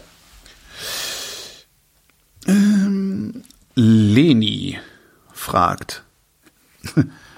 Hat Alexandra eine ausgeprägte Gestik und Mimik? Im Gegensatz oh, ja. zu Holgi finde ich von Alexandra keine Bewegtbilder. Deshalb versuche ich mir immer vorzustellen, wie sie sich wohl zu ihren Worten bewegt.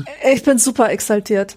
Super exaltiert. Also ich bin wirklich wie so, äh, habe ich zumindest den Eindruck, also ich, ich weiß, dass ich so rede, ich gestikuliere sehr, sehr viel und bin total expressiv und emotional und äh, also so, dass, dass Leute, die mit sowas ein Problem haben, oft überfordert sind.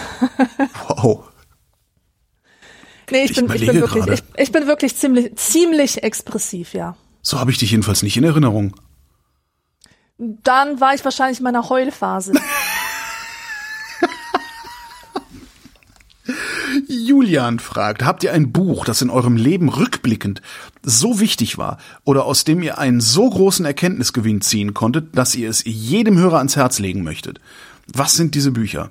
Ja, Krieg und Frieden hatten wir schon letztes Mal. Hattest du mal, ne? Mhm. Holgi, du hattest vor langer Zeit mal ein Buch oder Philosophen erzählt, der gut argumentiert hatte, dass Nicht-Sein besser ist als Sein. Was, wer war das nochmal? Das war äh, Ludger Lütgehaus. Nichts heißt das Buch. Aber das ist halt auch, das ist halt auch so ein bisschen, also so in, in, in der Rückschau, also es ist auch über zehn Jahre her, dass ich das gelesen habe und es, es war sehr anstrengend, weil es sehr viel ist und es ist auch so ein bisschen philosophische Unanie. Ist es so Ont Ontologie? Äh, ja, die doch, Wissenschaft ja. vom Sein, genau. beziehungsweise ja, ja, vom genau. Nicht. Ja, das ist super Wo, anstrengend. Wobei Ontologie ja lustig. Seit ich begriffen habe, was Ontologie ist, finde ich Ontologie ja total lustig. Und das ist erst zwei oder drei Jahre her, dass ich das begriffen habe, weil mhm. vorher habe ich immer gedacht, was, was, wie, wollt ihr von mir? Äh, boah, ein Buch, das mir so einen großen Erkenntnisgewinn. Ähm, nee, ich überlege gerade, welche Geschichte finde ich. Nee.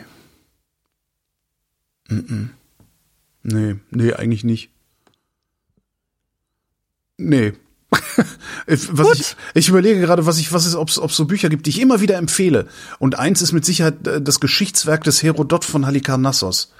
Weil das irgendwie, das ist halt paar tausend Jahre alt und die sind alle genauso drauf wie wir heute. Nur die haben halt keine Autos, keine Handys, kein fließend Wasser und so. Aber ansonsten, die haben genauso die sind genauso bescheuert. Ja, das ist geil, gell? Ich und das ist eigentlich ganz schön zu sehen. Aber das ist jetzt eine Erkenntnis, die kann ich auch mit Worten vermitteln. Irgendwie. Ja.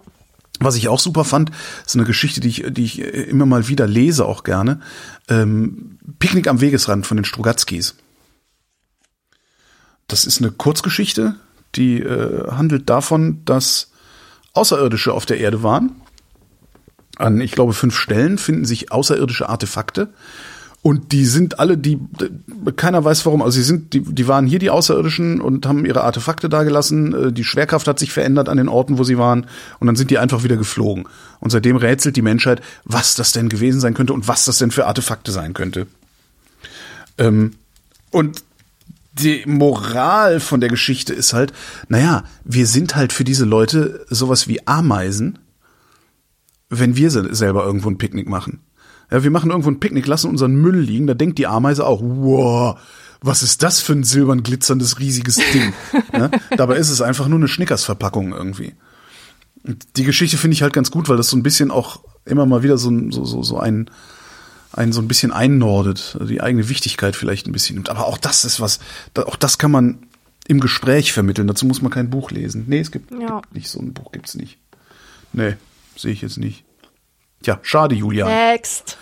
Sebastian fragt, was haltet ihr vom Erben? Wie würdet ihr das Erbrecht verändern? Interessant. Ist von 2018 und ist dieses Jahr wieder interessant geworden, das Thema.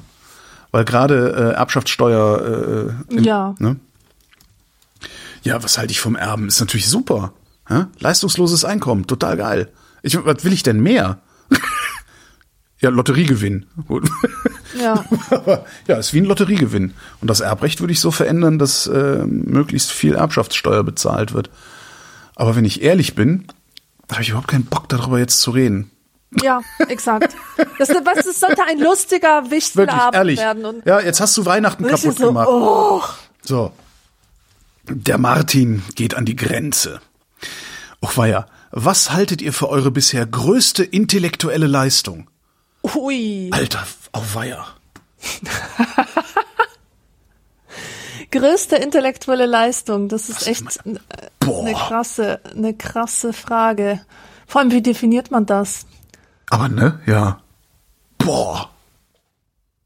Ich glaube, die habe ich noch vor mir. Aber du hast nicht, du hast Bücher geschrieben, das ist doch eine intellektuelle Leistung, oder? Ja, definitiv. Also ja, dann würde ich sagen, mein Debüt war tatsächlich die größte intellektuelle Leistung. Ja, doch. Meine größte intellektuelle Leistung. Meine größte intellektuelle Leistung. Keine, kann ich nicht beantworten. Weiß ich nicht. Ich weiß ich nicht. Meine größte intellektuelle Leistung. Ich finde das auch total schwierig, selbst einzuschätzen. Eben. Nee, weiß ich nicht. Das ist, auf was, was mein, was, auf was, was ich Kraft meines Gehirns gemacht habe, bin ich Ja, besonders allem- stolz. Vor allem dieses Kraft meines Gehirns, das ist halt immer so eine Sache. Ist es, habe ich mich wirklich angestrengt, habe ich alles in, in, in meinem Potenzialbereich gemacht, um was gut zu machen, oder hatte ich einfach nur eine gute Phase? Ja. War ich einfach im kreativen Rausch, so dass mir die Sachen quasi wie von selbst zugeflogen sind. Ich habe immer ein Problem, das so als als als intellektuelle Leistung zu ähm, zu ähm,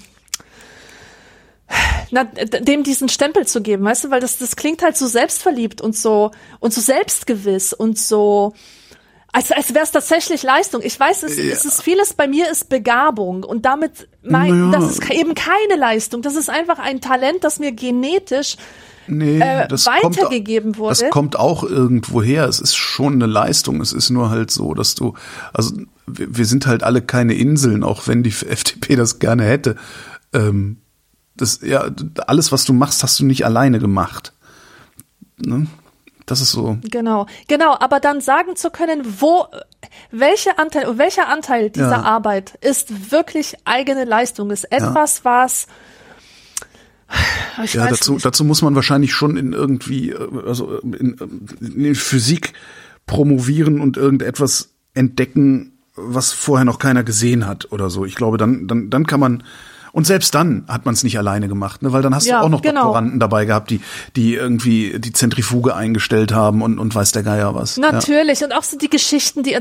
die ich erzähle oder die ich erzählt habe. Wessen Geschichten sind denn das? Habe ich alle die erlebt? Nee, das sind die Geschichten meiner Lieben, das sind Geschichten meiner Freunde, Ge Geschichten meiner Familie, Geschichten einer Community, die mir ganz unbekannt ist, ja. Was ich damit mache, im Grunde ist die irgendwie zu bündeln und zu ordnen und sie in eine Form zu, zu pressen, die äh, unterhaltsam ist, ja. Aber das ist nicht alles ich, da steckt so viel drin. Ich habe wirklich ein Problem mit diesem Begriff der intellektuellen Leistung. Das heißt, die größte intellektuelle Leistung ist es zu erkennen, dass es nie die intellektuelle Leistung des Individuums ist. Ach, das hast du jetzt aber sehr nett gesagt. Ja, vielleicht ist es das. Vielleicht ist das die einzige intellektuelle Und es kostet Leistung. ja auch Kraft. Ähm, es kostet ja wirklich Kraft zu sagen, nee, das, das, das habe ich nicht alles alleine hinbekommen. Das ist ja Kostet viel einfacher zu, ist, na klar, es ist auch viel einfacher zu sagen, ja, guck mal, wenn ich mein Leben so betrachte mit all dem Wohlstand, das habe ich mir alles selbst erarbeitet. Stimmt halt nicht. Nee, das stimmt nicht. Das ist eine Lüge. Das ist die größte Lüge ever. Und ich, Ich habe Gelegenheiten äh, genutzt, ja, aber die kamen ehrlich, halt irgendwo ehrlich her. gesagt, ne? ich bin wirklich zutiefst überrascht von, von Menschen oder wenn ich Menschen begegne, die tatsächlich in dieser Illusion leben. Jahrzehntelang. Ja. Ja, du kannst alles schaffen, du musst es nur wollen. Das ist, äh, ja. Leo schreibt, wenn das Erdöl zu Ende geht, gibt es auch kein Plastik mehr. Wie wird dann unser Leben aussehen? Jutebeutel. Genau. Es wird dann auch Plastik geben, es wird nur anders heißen, aus anderen Stoffen hergestellt worden sein. Es gibt's ja auch aus, aus äh, es gibt so Mais, aus Maisstärke kann man auch Plastikersatz äh, machen. Außerdem, wenn das Erdöl zu Ende geht, sind wir alle tot. Weil wir es so schnell verbrennen werden, ja. dass wir die Erderhitzung sowieso nicht überleben werden. Hoffentlich ist Leo schon ein bisschen älter, damit er das nicht mehr mitkriegen muss. Sebastian schreibt, es ist Montag. Welches ist das nächste Wochenende, das kommende und das danach? Oh weia. Verstehe, ja, ja, ja, ja, ja. Du verstehst ja. überhaupt nichts. Doch, es gibt so dieses, äh, wir treffen, also heute ist Montag, ne? Wir treffen uns nächstes Wochenende. Ach das so. ist für viele ah. Leute ist das nicht der kommende, also der nächste Samstag, sondern der übernächste Samstag. Ach, Weil der, der nächste Samstag ist ja dieses Wochenende. Ah ja. Und das ist ein ganz, ganz schlimmes Kommunikationsproblem. Das habe ich total oft dass ich sage, oh, das ist ja krass. Ja, wenn ich also, sag, wenn ich heute sage, heute alle ist, Bescheid genau, wissen. Genau, heute ist Mittwoch, während wir aufzeichnen. Wenn ich sage, wir treffen uns nächstes Wochenende, dann treffen wir uns in drei Tagen. Mhm. Aber für manche Leute ist das eben genau. nicht in drei Tagen, sondern in zehn Tagen. Genau, weil nächstes Wochenende ist ja dieses Wochenende. Ja. Ja. Das nächste Wochenende ja. ist natürlich das nächste Wochenende, weil es ja das Ende ist und nicht die Woche. Es bezieht sich auf das mhm. Ende und nicht die Woche. Und das nächste Ende einer Woche ist halt in drei Tagen. Ja. Und die Frage ist ja dann auch, ist Wochenende eigentlich auch Freitag schon? Mm. Mm. Ja, also das ist auch ne? schwierig. Da muss man gucken, definiert man das jetzt als tatsächlich literally das Ende der Woche? Genau. Äh, also Ende der Arbeitswoche, dann ja, dann ist es das Endstück. Mit dem Endstück beginnt es, aber du bist immer noch am Freitag, bist halt immer noch in der Arbeit. Ja. Und frei sind eigentlich nur Samstag und Sonntag. Also wenn du sagst, was machst du am Wochenende, ist es in den allermeisten Fällen so, dass du meinst, dass du damit meinst, was machst du am Samstag oder Sonntag, weil am ja. Freitag ist es ja noch im Büro. Ja. Was für ein Scheiß, oder? Da, die, die Juden haben es da leichter. Wenn Freitag die Sonne untergegangen ist, Wochenende. Es ist Schabbat. Ja. ja, leck mir Marsch. So, fertig. Was ist doch keine Diskussion. Wir treffen uns am nächsten Schabbat. Ja, wann, wann, wann mag das sein? das mag am Freitagabend sein. Ach Mann. Direkt mal versuchen zu konvertieren. Gerrit. Oh, das geht nicht. Das geht nicht, Holger. Konvertieren geht nicht, nee. Ja, sowieso nicht. Also wie soll ich denn das machen? Ich glaube ja nicht mal, dass es ein Gott, das, äh, ja. Funktioniert nicht. Also damit kannst du, kannst du Christ kannst du damit werden, wenn du, wenn du nicht an Gott glaubst. Äh, aber Jude kannst du vergessen. Ja. Also allein die Vorstellung, ne, ich bin Jude, ich glaube nicht an Gott. Hm? ähm, der Gerrit möchte von uns erfahren, wie wir uns in folgender Situation verhalten würden. Glückwunsch! Oh, jetzt geht das wieder. Ihr habt in der Lotterie den Hauptpreis gewonnen. Eine Einmalzahlung, steuerfrei und völlig legal. Das Einzige, was ihr tun müsst, ist, euch einen Betrag zu überlegen. Völlig egal, wie hoch die Summe ist, sie wird euch einmalig gezahlt. Es gibt keinerlei Verpflichtungen. Der Gewinn wird extra für euch in einer Währung eurer Wahl gedruckt. Bei sehr hohen Summen kommt es also zu einer Inflation.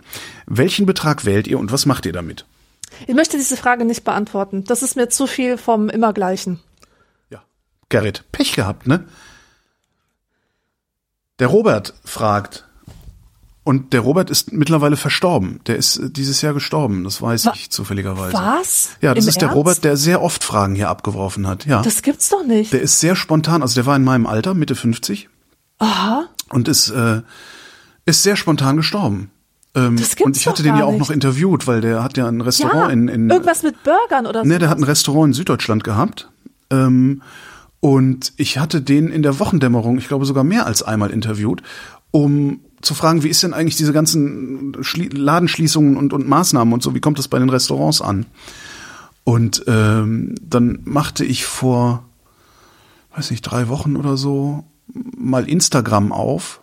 Ich benutze das sehr, sehr selten, nur Instagram. Und ähm, was ich noch seltener sehe, sind die Nachrichten. Also du kannst ja auf, auf Instagram kannst du Direktnachrichten verschicken. Und dann gibt's noch einen, einen Sub, eine Subkategorie, Nachrichtenanfragen heißt das. Das sind Menschen, also. Ja, die du, nicht du, mit dir verbunden genau, sind. Genau, äh, du, kannst mir halt keine Nachricht schicken, wenn du nicht mit mir verbunden bist. Ja. Und da kommen halt manchmal Sachen, wo ich halt denke, so, leck mich. Und aus irgendeinem Grund habe ich bei Anfragen geklickt und dann war, äh, war da eine Nachricht von Roberts Tochter. Mhm. Die äh, schrieb hier, äh, ich wollte nur mal sagen, mein, äh, mein Vater hat, äh, hat irgendwie ständig von deinen Podcasts erzählt und der war ein großer Fan und der ist halt im, ich glaube im Juni oder so, ist der plötzlich gestorben. Und ich wollte nur mal mich bedanken, dass du, dass du meinem Vater so viel Freude gemacht hast. Ach Mensch, das gibt's ja nicht. Krass, oder? Ja. Ja. Der Robert Ja, fragt. Filme in digitaler Form leihen oder kaufen? Äh, je nachdem, was die Plattform zulässt, oder? Ist ein, ja, ist, hm. Also ich würde es nur leihen. Ich würde es auf keinen Fall kaufen. Die, die Frage, die ich mir ja immer stelle, ist, was kaufe ich denn da eigentlich? Ne? Ja.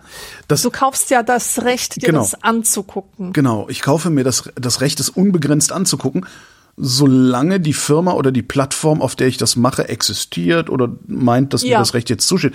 Weil alles, was ich jemals bei Amazon gekauft habe zum Angucken, wenn Amazon sich äh, entscheidet, morgen lieber Versicherungen zu verkaufen und nicht mehr Produkte oder Filme, dann ist das ja auch weg. Also ich habe das ja eigentlich gar nicht gekauft. So gesehen ist, ist etwas digital zu kaufen und dann nicht wirklich auf seiner Festplatte für immer und ewig gespeichert zu haben. Und selbst da ist es irgendwann weg, wenn der Strom ausfällt. Ich finde das total schwierig. Das, das, das Leihen wäre schöner, wenn es ein bisschen günstiger wäre. Aber es ist manchmal halt auch sehr teuer. So, Holger. Das kann die Vrindheit nicht leisten. Kommen wir zur obligatorischen Höflichkeitsfrage von Esorel. Wie geht's uns denn heute? Mir geht es heute nicht so gut. Ich bin etwas wackelig und heul den ganzen Tag, hat man ja gesehen. Und ich muss gleich in die Drogerie und mir äh, Vitamin D kaufen. Weil jetzt ist wieder die Zeit, ich merk's. Also die ganze Zeit ist gut gegangen, aber jetzt merke ich, der Winter ist da und ich komme aus eigener Kraft nicht mehr raus. Ach, echt? Ich brauche jetzt diese die Vitamin. Nein, ich übertreibe. Das ist darüber macht man auch überhaupt keine Witze, deswegen Entschuldigung, aber Na, ich, äh, ähm, ich, darfst- meine Stimmung das, ist einfach gedrückt. Du meine darfst das, Stimmung weil ich habe. Winterdepression. Also das ist ja, darum darfst du da Witze drüber machen, weil ich bin ja dabei. Okay. Interessanterweise komme ich, also zumindest habe ich das Gefühl, dass ich gerade aus irgendwelchen bizarren Gründen von alleine da rauskomme, was auch wieder Quark ist, weil es natürlich nicht von alleine ist. Ha. Mir geht es erstaunlich gut, also gemessen daran, dass dass das irgendwie Adventszeit ist, es sehr grau ist, seit vielen Tagen sehr grau ist, geht es mir erstaunlich gut. Trotzdem könnte ich den ganzen Tag pennen. Mm, pennen. Ja, dann mach das doch gleich mal. Da mache ich das gleich mal. Nee, ich muss in 20 Minuten schon wieder die nächste Sendung aufnehmen. Das war die Vrindheit für 2022. Alexandra Tobor, ich danke dir. Wir sehen uns on the other side. Ciao. Tschüss, schöne Weihnachten und guten Rutsch.